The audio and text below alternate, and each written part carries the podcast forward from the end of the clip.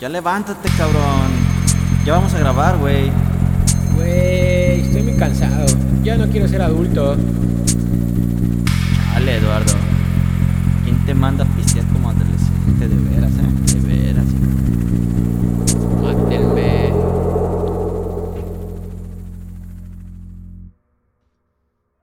Amigos? Bienvenidos a otro episodio más del Bolsón de Higgs. En esta ocasión va a ser una especie de episodio un poco distinto porque les voy a contar una historia. ¿Qué historia? La historia de mi vida académica.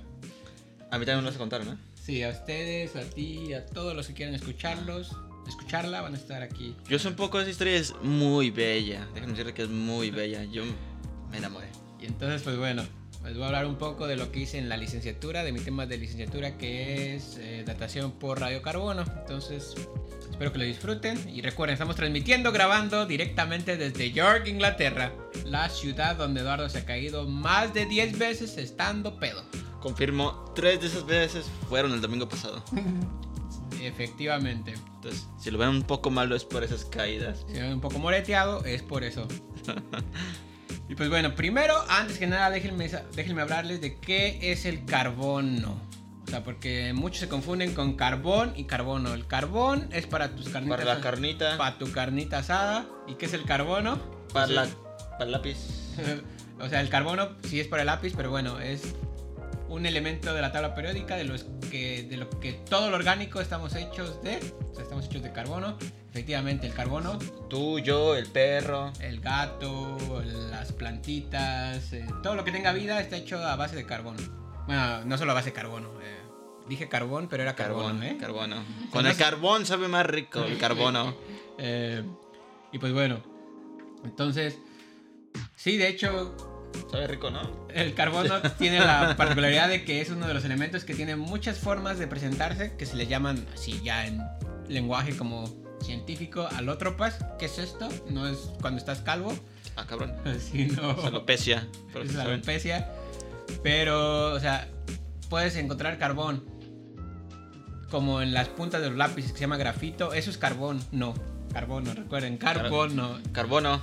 O puedes encontrar Carbon. En inglés, de hecho, es curioso porque sí se le llama al elemento químico carbon, pero ah, con lo que es tu carnita, coal. Entonces, eh, pero no, en Charcoal. español es carbono. Ah, charcoal, perdón, sí, Charcoal. coal es eh, carbón mineral. En, en inglés. Y, y pues bueno, entonces eh, tiene la particularidad del carbono de que se presenta en la naturaleza en muchas formas alótropas. Puedes tenerlo, es carbono, lo que está en la punta de tus lápices, pero también, o sea, puedes tenerlo para lo que está en el anillo de tu prometida, de tu esposa. Ese diamante también es carbono, pero es ¿qué lo pasa? mismo. Normalicemos regalar lápices de Sí, matrimonio. Y aquí en adelante que se valga regalar eh, lápices en vez de anillos de diamantes, porque aunque no lo parezca, es el mismo elemento. O sea, el carbono y lo en forma de punta de lápices y en, Y en diamante. y en diamantes. Es el mismo elemento, pero ¿qué pasa? Pues bueno, que en el diamante es una forma muy, pero muy ordenada de los átomos de carbono. Y en el lápiz, pues no, es una forma bastante des- desorganizada. Entonces, por eso es muy frágil la comparación del carbono eh, en se- diamante, que es Por eso se rompe cada vez que le sacas punta. Sí, que es el elemento más, eh, bueno, el material más duro de la naturaleza, el carbono, eh, perdón, el diamante. Entonces, bueno, eh, volviendo un poco al tema, básicamente lo que queremos aquí es que ya les hablamos de cosas que pareciera que no tienen nada que ver con su día a día, como lo más grande que hay en el universo que les hablamos que son las ondas gravitacionales, hasta el otro extremo que es lo más pequeño que está formada la materia, que son las partículas elementales, ya hablamos de eso, que pareciera que al día a día no tiene tanto tanta relación con su con su vida, pero bueno, aquí somos lentos, ¿eh? En este podcast somos, Somos lentos, lentos. paso a pasito, como diría la diosa Selena, que Diosito me la tenga en gloria. Vamos como carcacha, paso a pasito. En realidad sí somos los científicos, somos lentos. O sea, Entonces nos estamos viendo poquito a poquito hacia cosas un poquito más aplicadas. Y vamos un poquito, un poquito más aplicadas. Entonces le vamos a hablar de lo que es la datación con radiocarbono. no confundir con natación. ok. Y bueno, seguramente han escuchado hablar, al menos por rebote, sobre qué es la datación por radiocarbono. Entonces hoy vamos a responderles sus dudas de cómo, cuándo y dónde. Sí, qué de- tiene que ver con el radiocarbo- radiocarbono. De verdad se escucha muy seguido. O sea, yo. ¿Cuántas veces están chingo de conversaciones de. Oye, es más interesante de lo que uno parece. Y alguien escucha así, radio, que alguien dice radiocarbono. Y No, si tienen como si y- tienen como mi edad, que no la voy a decir, pues seguro alguna vez vieron Jaime Maussan. Ah, si, tienen como mi edad, alguna vez vieron Jaime Maussan y estoy casi seguro que ya escucharon al vato hablando de que, ay, sí, vamos a adaptar la manta de Cristo o este marciano. Sí. Pero en sí, ¿qué es la técnica de radiocarbono y por qué funciona? Pues bueno, es para lo que venimos hoy. Oye, un, un poquito, o sea, supo- ¿ya dijiste que es datar? O sea, datar más bien es qué tan viejo es algo, ¿no? Todavía no lo he dicho, pero bueno, ya lo dijiste. Entonces, ¿Qué tan viejo es este anciano? O sea, pues sí, básicamente la técnica de adaptación es a base de del elemento que es el carbono, que ahorita vamos a hablar qué particularidad tiene, pues empieza a o se trata de decir la fecha en lo que cierto organismo estuvo vivo y estuvo en equilibrio con la naturaleza. ¿Y cómo, cómo se desarrolla toda esta técnica? Pues bueno, otra vez más, quien está de invitada? La Segunda Guerra Mundial. ¿Por qué? Pues como les dijimos, desafortunadamente fue el periodo donde mucha investigación al respecto de los núcleos hicieron. Como ya saben, ¿no? Digamos que lo que empezó todo o lo que detonó todo fue Hiroshima y Nagasaki. Porque bueno, gracias a eso se empezó a dar un montón de dinero para todo el desarrollo de física nuclear.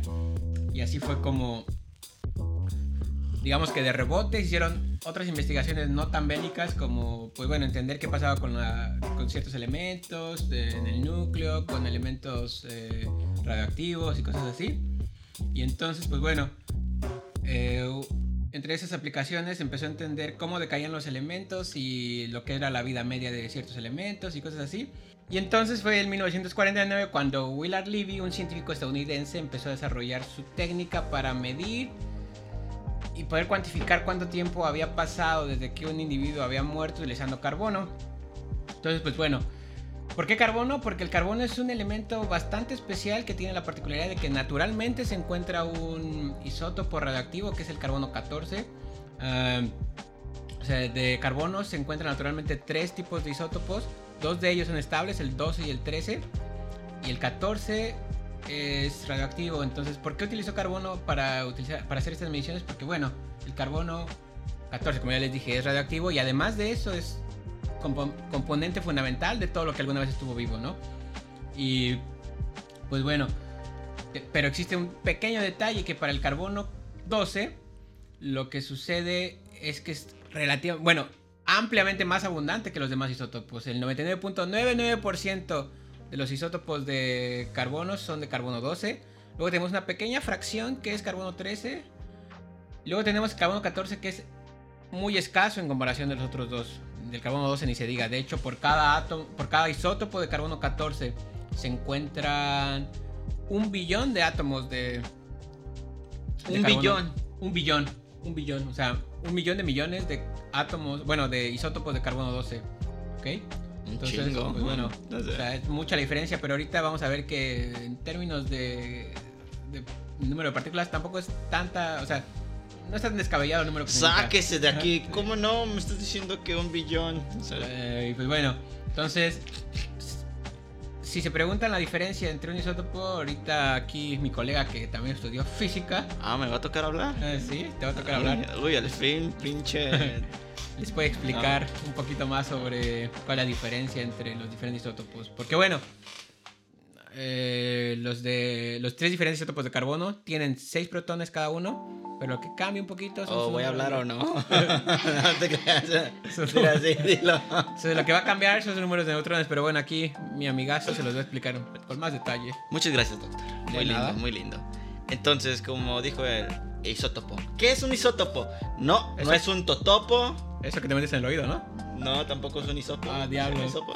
No, tampoco. Tampoco es un. ¿Topo?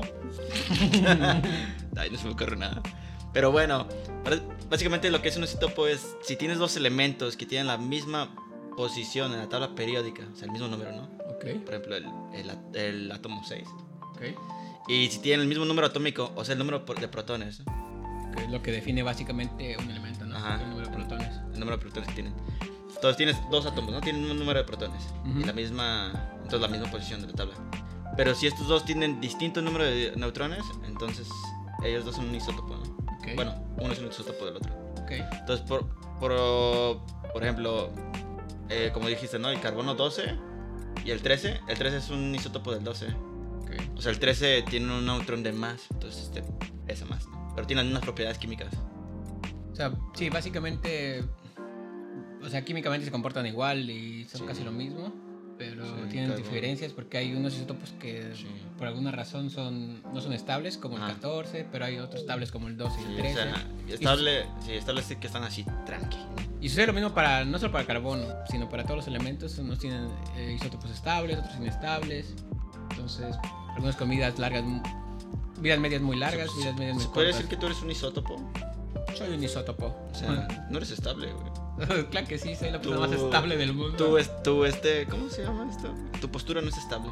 Bueno, cuando estoy con cada rato copas- te caes. estoy con unas copas de más, tal vez no sea tan estable, pero... El domingo, entonces, el domingo pasado eras un isótopo. Era un isótopo inestable. Mm.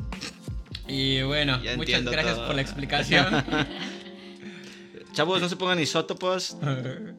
Inestables al menos. Sí, si van a poner isótopos, pónganse estables.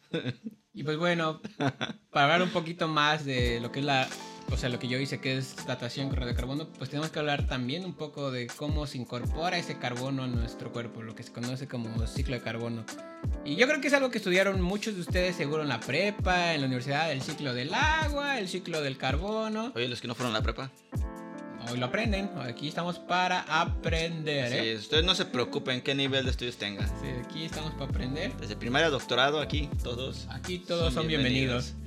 Y pues bueno, entonces tenemos el carbono 14, que bueno, tiene la particularidad de que tiene una vida media de 5.730 años. Ya se preguntarán, si solo tiene 5.730 años, ¿cómo se produce en la Tierra? Porque obviamente la Tierra tiene más de esos años, ¿no? Tiene millones de años. Y pues bueno, lo que sucede es que en la parte alta de la atmósfera está constantemente bombardeada por un montón de rayos cósmicos que vienen del Sol, de otras estrellas, de cosas así que ni sabemos qué onda. O sea, constantemente la, la atmósfera está bombardeando, bueno, está siendo bombardeada por estos rayos cósmicos.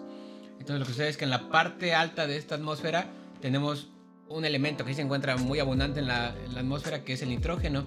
Entonces llega, está ahí tranquilito un átomo de nitrógeno 14, un isótopo de nitrógeno 14.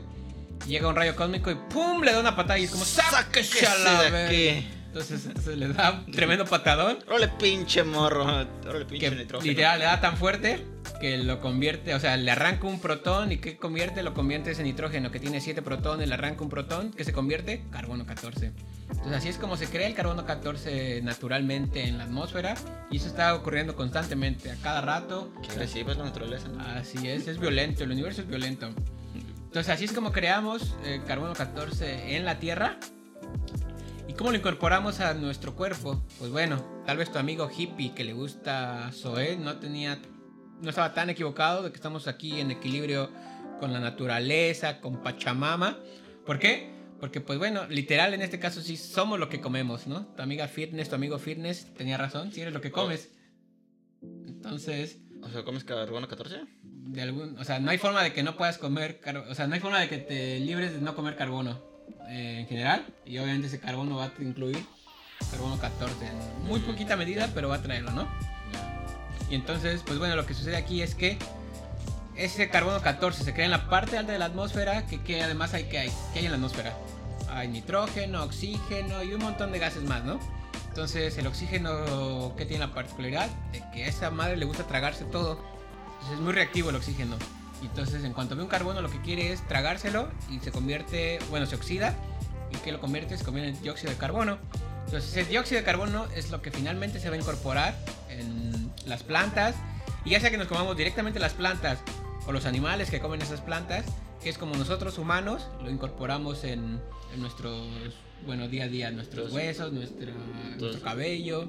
Entonces me está diciendo que lo respiramos, lo comemos, luego lo exhalamos, y ahí te va y alguien más lo respira. Ajá, entonces pues bueno, o sea, digamos que todo el tiempo tenemos un nivel constante de carbono 14 mientras estamos vivos, ¿no? Porque lo comemos, lo cagamos, lo inhalamos, lo Lo exhalamos. volvemos a comer. Sí, entonces, no es el pues, mismo necesariamente. Entonces, pues Ojalá bueno, no. mientras estamos vivos estamos en este constante equilibrio con la naturaleza. Si Entonces, se, si se comió ese carbono 14 que acaba de cagar, muy mal. Puede escuchar. entonces Sí, puede escuchar. Sí, dice para escuchar. Entonces sí, estamos aquí en constante eh, intercambio de carbono 14. Pero ¿qué sucede? Pues que, o sea, físicamente cuando morimos se dice que, bueno, nuestro cuerpo deja de estar en equilibrio con la naturaleza. Es como la descripción de, de la física hacia la muerte. Yo me Entonces, morí. entonces ya dejamos de estar en equilibrio con la naturaleza y empezamos a decaer como humanos también, pero bueno, todo lo que tenemos dentro empieza a decaer si es que es radioactivo. Y en este caso, pues bueno, el carbono que tenemos en nuestros huesos, en, nuestro, en nuestra piel, en todo el cuerpo básicamente empieza a decaer. Bye bye. Entonces ya dejamos de estar en equilibrio, ya no podemos reemplazarlo, entonces empieza a decaer. No. Y bueno, o sea, lo que pasa es que, como les dije, el carbono 14 tiene una vida media de 5.730 años, pero se preguntarán, ¿qué es una vida media? No, no me pasa, hable y hable y hable que es una vida media, pero no me explicas. Pues bueno, eh, la vida media es la cantidad de tiempo que tiene que pasar para que todos esos átomos que son radiactivos, no solo de carbono, sino de otro tipo de átomos que son radiactivos, se reduzcan a la mitad. O sea, cuando decae, te conviertes en algo diferente que ya no es lo que tenías inicialmente. Y no necesariamente tiene que ser algo estable. En este caso del carbono sí, pasas de carbono 14 a ser otra vez eh, nitrógeno 14. Eh, lo que sé es que por alguna razón que para describirlo necesitaremos algo que se conoce como electrocromodinámica cuántica que no vamos a describir aquí. Para el nada. Entonces, por alguna razón, un día un neutrón dice, ¿sabes qué? Ya me Yo cansé. ya no puedo con esta vida del neutrón, Ya me cansé. ya me aburrí. Entonces, ¡pum! De repente se convierte en un electrón y un protón. Entonces el protón se queda en el núcleo, que acuérdense, tenía 6 protones, y otra vez vuelve a tener 7, se vuelve a convertir en, en nitrógeno, y el electrón se va. Entonces así es como decae, y cada 5730 años, al menos para el carbono, pues bueno, lo que sucedió es que la cantidad inicial en equilibrio, que completa, digámoslo así, de carbono 14 que tenías, pues ya decayó a la mitad. O sea, la mitad de todos los carbonos 14 ya se convirtieron en nitrógeno 14. Entonces ya solo te queda la mitad después de 5730 años. Y así va sucediendo. De esa mitad, otros 5730 años, se vuelve la mitad de esa mitad, o sea, un cuarto de lo que tenías inicialmente. Y así va decayendo y decayendo y decayendo. Entonces, así es como... Hasta bueno, que cae. hasta que pues ya no queda nada de, de ese, de ese isótopo. Entonces, pues bueno, lo que sucede con la técnica de datación es muy sencillo. De hecho, es una técnica conceptualmente bastante sencilla. Ya en la aplicación, pues no es nada sencillo, pero el concepto es bastante sencillo. O sea, básicamente quieres medir cuántos isótopos de ese elemento quedan, ¿no? El radioactivo. Entonces, a partir de esas mediciones, puedes decir, ah, ok, ha pasado, no sé, 5000, 10000 años desde que se murió esta persona. No tienen que ser 5000, pueden ser, no sé, 2000, 500, pues lo puedes determinar. ¿Y cómo lo determinas? Pues tienes varias formas. Puedes hacerlo de forma directa, o sea, literal, contar uno por uno. Bueno, tal vez no uno por uno, pues, pero que sería Sí. así como de, a ver, pásame todos los átomos de esa Sí, persona. sí, pásame todos estos átomos de carbono y los contamos. Esa es la idea, ¿no? De forma directa, hacerlo uno por Ay, uno. me equivoqué. Tenemos que empezar otra vez a contar. Y existe la otra forma indirecta que es agarrar. Como les dije, eh, por alguna razón, el carbono decae en nitrógeno y luego emite un electrón. Entonces, hacer que ese electrón interaccione con algún otro material, que en este caso le llamamos revelador. Entonces, interaccione y se crea luz, que mides esa luz y entonces, pues así es como de forma un poco indirecta mides la cantidad de carbono que existe todavía en esa muestra. Y pues bueno, entonces, ya les digo, tenemos la forma directa e indirecta. Y el problema con la forma indirecta es que necesitas mucha cantidad de materia para hacer las mediciones. Porque bueno, esa materia que quieres medir tienes que meterla en ese revelador. Tiene que emitir mucha luz, medir esa luz. Entonces tú mides el tiempo de... Digamos que cada que se crea ese electrón hace un flashazo, tienes que medir esos flashazos. Y después ya más o menos cuantificas la intensidad de esa luz, la velocidad. Pues ya puedes más o menos determinar cuánto tiempo, o más bien cuántos átomos de carbono hay en esa muestra. Y así pues ya das una estimación. Pero bueno, como les digo, el gran problema de esta técnica es, es que necesitas mucha cantidad de materia para, para hacer las mediciones. Y la otra forma es la que yo trabajé, que se llama, bueno, eh, espectrometría de masas con aceleradores. Ajala. Eh, A ver, otra vez. espectrometría de masas con aceleradores. Entonces, pues bueno, aquí directamente utilizando aceleradores de partículas, mides los átomos, de, bueno, los isótopos de carbono que tienes en tu muestra. Entonces yo hice la tesis en, en este laboratorio que se dedica solo a hacer este tipo de mediciones con aceleradores. Entonces medir uno por uno básicamente de, bueno, de tu... No solo de carbono 14, sino de carbono 12 y carbono 13, porque, bueno, también te dan cierta información de, de tu que muestra. agarras una muestrita así de lo que quieras datar. Entonces sí, básicamente agarras, o sea, la gran ventaja, o sea, obviamente esto es muy caro, requiere mucho trabajo, pero tiene la gran ventaja de que aquí ya no necesitas kilos de material, o sea, ya aquí necesitas, o sea, un gramo de material es suficiente para, para poder hacer la medición O sea, de... haciendo esta técnica es como se te cayó un mamut. Ah, haciendo esa técnica fue como se me cayó el mamut. Pero que quieres agarrar la muestrita y. ¡Ay! Ya lo rompí. Pues digamos que tengo manos temblorosas, chavos, y ya saben, las drogas no Sí, acarician, las drogas no, entonces... hijos. No se droguen antes de trabajar. Pues nada, se me cayó un colmillo de bastantes miles de años, pero no hablemos del tema. Sí. Entonces, pues bueno, Eh, Sí, mejor. entonces lo que haces es, con poquito muestra, como vas a contar uno por uno, o sea, recuerden que un gramo de carbono pareciera que es muy poco, ¿no? Pero en realidad, pues en ese gramo se encuentran 6.023 por 10 a la 23 partículas de carbono. Entonces, ¿Eso no es el número de abogado? eh, de hecho, sí es el número de Avogadro. Entonces, Abogado. Abogado. Avogadro. Abogado. Abogado. Abogado, ¿no? Sí. Bueno, no, Ah, ya. no de hecho se- no, no se encuentra eh, el número de Avogadro, se encuentra una doceava parte del número de Avogadro, porque madre. necesitas eh, 12 gramos de, de carbono para, convertir, para tener la cantidad de número de Avogadro. Entonces, pues bueno, aún así es, tienes muchísimo, muchísimo material, muchísimas partículas, ¿no? Entonces, aunque parezca que se encuentra, o sea, como les digo, es una en cada billón de partículas de carbono, dos encuentras una de 14. Y cuando va decayendo, pues son mucho menos. Aún así tienes suficiente cantidad como para medir bastante bien cuántas, cuánto, cuánto carbono 14 tienes en una muestra. Entonces, ¿y esta técnica qué tan este, exacta es? Qué bueno que me lo preguntas. Entonces, o sea, eso de qué bueno, qué bueno es, pues depende mucho de, tu tip- de lo viejo que sea tu muestra, ¿no? Si tu Si muestra, tienes, si tienes 2000 años, perfecto. o sea, si tienes una muestra que es de hace 2000 años, pues tal vez su, si tienes un error de 50 años no es suficientemente importante, ¿no? O sea, del error es de 50 años. Eh, eh, por ejemplo, o sea, depende de muchos factores, pero un buen error son como 50 años, ¿no? Entonces, para 2000 años, pues no, o sea, 50 años es nada, ¿no? O sea, no lo usan en cosas forenses porque es de, ay, eh, Ajá. mire señora, se murió Raulito. ¿Me puede decir cuándo se murió? Sí, eh, Seguro. no se muere. Según, de hecho, aquí dice, según las también se muere. Bueno, se va a ahorita, morir en 23 años. ahorita hablamos un poco más del tema, porque antes de eso, sí, o sea, esta técnica tiene muchos límites, tiene ciertas limitaciones.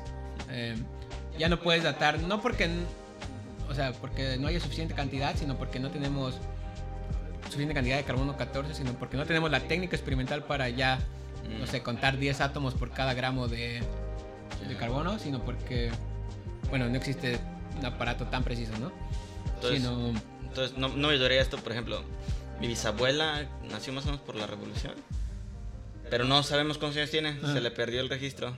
Eh, Entonces no las puedo llevar con ustedes para que me digan cuándo nació. Bueno, espera, Me- te- este, sí, hay, hay dos límites, o sea, uno inferior y uno superior. O sea, eh, resulta ser que durante la revolución industrial se les ocurrió quemar así carbón, carbón mineral de las minas. Ese sí es carbón. Entonces, quemaron un montón de carbón mineral, Chingo de carne asada. eh, combustibles fósiles como el petróleo, se queman así indiscriminadamente. Entonces los niveles de carbono 12, que es carbono ya estable, pues, así se dispararon en la, en la atmósfera. Entonces obviamente todas esas personas incorporaron ese carbono 12 extra. Entonces digamos que ese es el límite inferior para, para empezar a datar. Más bien superior para, para datar, más o menos 1800, 1850 esas personas ya no las podrías datar porque bueno tienen esta incorporación extra de carbono 12 que, que pues nos daría mediciones inexactas de, de, ellos, ¿no? O sea, algo de 1500 todavía se puede datar, pero ya de 1800 como tienen muchísimo carbono 12 eh, artificial, pues ya no se puede datar. Entonces digamos que ese es el límite superior viniendo desde, no sé, o sea, también tienes un límite inferior que son como 50.000 años. Ya algo más viejo no se puede porque no tienes tanta presión en los instrumentos. Nuestro límite superior son 1850. Estos son los mamuts. Pero, pero, otra vez que vienen en- al rescate, las bombas nucleares. O sea, cuando lanzaron Nagasaki Hiroshima sobre. Perdón, cuando lanzaron las bombas sobre Nagasaki Hiroshima, dijeron, oye, esto sí es bastante disuasivo, ¿no? Nos, como que nos gustó este tipo de armamento, Súper efectivo. súper efectivo. Entonces, lo que hicieron, pues los países desarrollados eh, empezaron a investigar un montón sobre armas nucleares. Empezaron a explotar un montón, pero un montón de bombas nucleares así al aire libre. Y lo que sucedió fue que, pues bueno, o sea, era equivalente a tener estos eventos de, de creación de carbono por, ra- por rayos cósmicos, pero aquí creados artificialmente por los humanos. O sea, se libraba tanta energía eh, durante esas pruebas que lo que sucedía era que, pues bueno, creabas carbono 14 artificialmente. Entonces existe un picote, pero así un picote machín, mamalón, de carbono 14 en la atmósfera. Y todas las personas que nacieron entre 1940 más o menos eh, a los Les afectó. 90s, 2000s, o sea, tienen la característica de que tienen incorporado esa huella. Y tú me dirás, pero si me acabas de decir que estamos cambiándolo constantemente, ¿no? El carbono 14. Pero, pero resulta ser que la, o sea, durante la formación de nuestros dientes tienen la particularidad de que, pum, de repente se vuelven como una especie de caja fuerte que una vez que se crean ya no incorporan nada, o sea, se supone que, a menos que tengas caries, pues, pero, o sea, se supone que en principio tus dientes, si están bien cuidados, Sí. una vez que incorporaron, que, que se desarrollaron, ya no crecen, ya no intercambian nada más con la naturaleza, entonces ahí sería como todas las personas de los 40 a 90, finales de los 90, pues tendrían digamos que una huella digital de así de un nivel alto de carbono 14 que incorporaron Entonces- artificialmente por esos ensayos nucleares que hicieron que aumentara. ¿Cuál sería la moraleja? Chavos, no pierdan sus dientes. Si alguna vez necesitan si no se van a saber, si no se acuerdan cuándo nacieron, no los pierdan. Y entonces, pues sí, o sea, si tu abuela nació en esa época de 1910. O sea, ah, suponiendo que mi bisabuela todavía tiene dientes. Si Ah, agarro bueno. uno y lo llevo contigo, ¿me puedes decir cuándo nació? no, ahora que lo pienso, no, porque, o sea, tuvo que haber crecido como ah, entre, sí, cierto, ya. entre los Nació 40. antes. Entonces, porque si Ya hubieras nacido en esa época, tendría así como un nivel anómalo de carbono 14 en los dientes, como tú, como yo, que seguro sí lo tenemos. Mm. Entonces, pues bueno, ese es como el otro, digamos que forma donde puedes utilizar carbono 14 en algo moderno. Entonces, un, o sea, si de repente un rapero de los 60, digamos, se puso dentadura de oro, No, pues ya, ya, chafió. güey, no, y se le olvida cuándo nació, ¿no? pues ya, ya no puede, al menos con esta técnica ya no, Ni modo. ni modos. Y ahora, bueno, ¿qué más historias nos tienes tú que trabajas tanto con esto? ¿Qué más se puede usar para, para datar, no? Con esto, ¿se puede datar aliens? Pues bueno, el- una de las formas más, digamos que lo más conocido, como ya les contamos, es utilizarlo para cosas arqueológicas, que ya se dató que el manto de Cristo, ¿Si era de Cristo o no? pues no sé si era de Cristo, ¿no? Pero se supone que era como de la Edad Media, entonces... ¿Cómo encontraron eso, güey? Yo qué vas a ver, güey. Entonces se supone que en realidad fue como de 1500, 1600. O sea, se supone que dataron... Bueno, se- para arqueología digamos que es una de las técnicas más Mm. ut- utilizadas para datación. Entonces, eh, huesos de mamut, eh, cosas así sacras y Oye, un montón de cosas más. Ahorita que dices eso de los dientes y de arqueología, me acuerdo, bueno, yo estoy en biofísica, si es que no se acuerdan. Entonces, la otra vez fue una, bueno, hace como un año, fue una muchacha a hablar, una muchacha italiana, de, ella era arqueóloga, pero fue a hablar de la investigación que hacía. Ellos creo que usaban carbono 14, pero analizaban los dientes Ujú. de civilizaciones antiguas para saber a qué se dedicaban, ¿no? Entonces, Ok. por ejemplo, veían un diente y decían, ah, esta persona, ah, ese diente tiene mucho barro, ¿no? Entonces, por ejemplo, ah, esta persona seguramente era artesano, ¿no? O sea, Ujú. Para ver cómo vivían. Entonces, se puede usar para cosas así. Pues bueno, tal vez... O sea, tal vez sí, o sea... Obviamente es otra con- de las aplicaciones, ¿no? Esas. Ok, sí, con, con la técnica puedes decir, ok, este hueso es... Este, O sea, puedes saber las profesiones. Entonces, por ejemplo, si te llegan así un, un- una muestra al laboratorio. De mamut. Ándale, ponle de mamut y ya están analizando, ah, por ejemplo, este, este diente de mamut tiene mucho, tiene mucho barro, ah, era arquitecto. bueno, no sé si... o este, ah, a ver este otro diente, Ah, tiene mucho plomo. Ah, este tiranosaurio era plomero. bueno, tal vez. Tal vez no estoy tan seguro que podamos identificar las profesiones de mamuts o tiranosaurios, pero. Vamos a ver qué tan viejo era. o sea, pues, ¿no? Ah, o era cazador, pues. Eh, bueno, no, la edad sí te la da. ¿Este Triceratops era albañil? Las profesiones no. te las puedo. Y además, los dinosaurios son más viejos que los 50 años, Ah, 50 mil ya, años sí, de límite. no, no se puede. No se puede saber en qué trabajaban. Y pues bueno, gracias a este pico también podemos aplicarlo a cosas como ciencias forenses. O sea, es un rango limitado, pero de eso a nada, pues mejor nada. Digo, mejor eso. Mejor ya no queremos nada. nada. No confían en la ciencia, chavos. Es una mentira. Y pues bueno, también está el otro. la otra aplicación que es para cosas, bueno, de geociencia. Porque resulta ser que los árboles son como grandes contadores de historias. Entonces, si no lo saben, por alguna Sí. razón los árboles crecen así como anularmente, van creciendo anillos, anillos, anillos y saben bien. O sea, el- O sea, ¿a qué se dedicaban los árboles? sí, este, este árbol fue arquitecto. No, o sea, saben más o menos cuánto Fue tarda dentista. en crecer un tronco. Entonces, bueno, hacen cortes en diferentes troncos. Pues decir, bueno, este es un árbol tal, crece a tal razón de tiempo.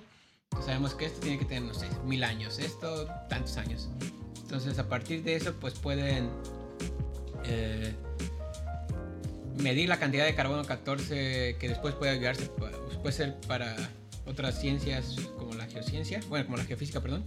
Entonces puedes medir a partir de eso qué nivel de carbono 14 particularmente había en la atmósfera. Y de hecho es algo que se utiliza no solo para cosas de geociencia, sino también arqueología, para tener como una especie de, pues bueno, de base de donde partir para saber qué niveles de carbono 14 esperarías durante el periodo que estás midiendo. Entonces, Ya. pues bueno, son las aplicaciones como arqueología, ciencias forenses, geociencias. Básicamente, hay que ver qué tan viejo es algo. Sí, Más o sea, menos 50. Eh, Esa es la idea principal. O sea, que más o menos sepas cuánto ha pasado desde que esta cosa dejó de estar en contacto, en equilibrio con la naturaleza. No, no puedes saber así la edad de algo. Por ejemplo, si lo ves de, ah, este era un mamut. Bueno, no, No, no. solo ves cuando murió, ¿no? o sea, eh, Pero así sí. como dices. ¿Cuándo fue la última vez que.? O sea, lo que puedes hacer es a partir de que dejó de estar en contacto, en equilibrio, o en intercambio, digámoslo así, no en equilibrio, intercambio constante de carbono.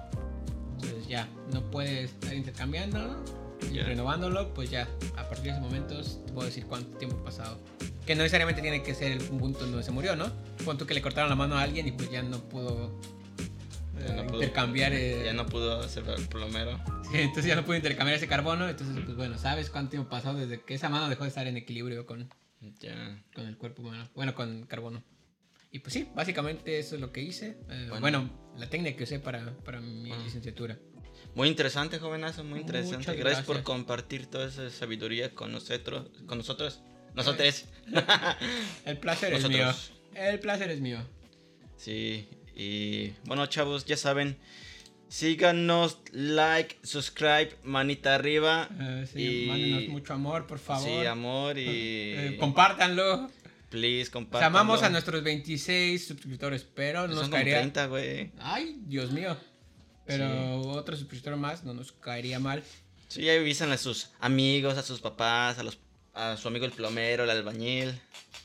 Y pues, su- y lo más sí. importante, recuerden, los físicos no somos, raros. Soy una bala perdida. Qué pena me das, güey. ¿Qué oso?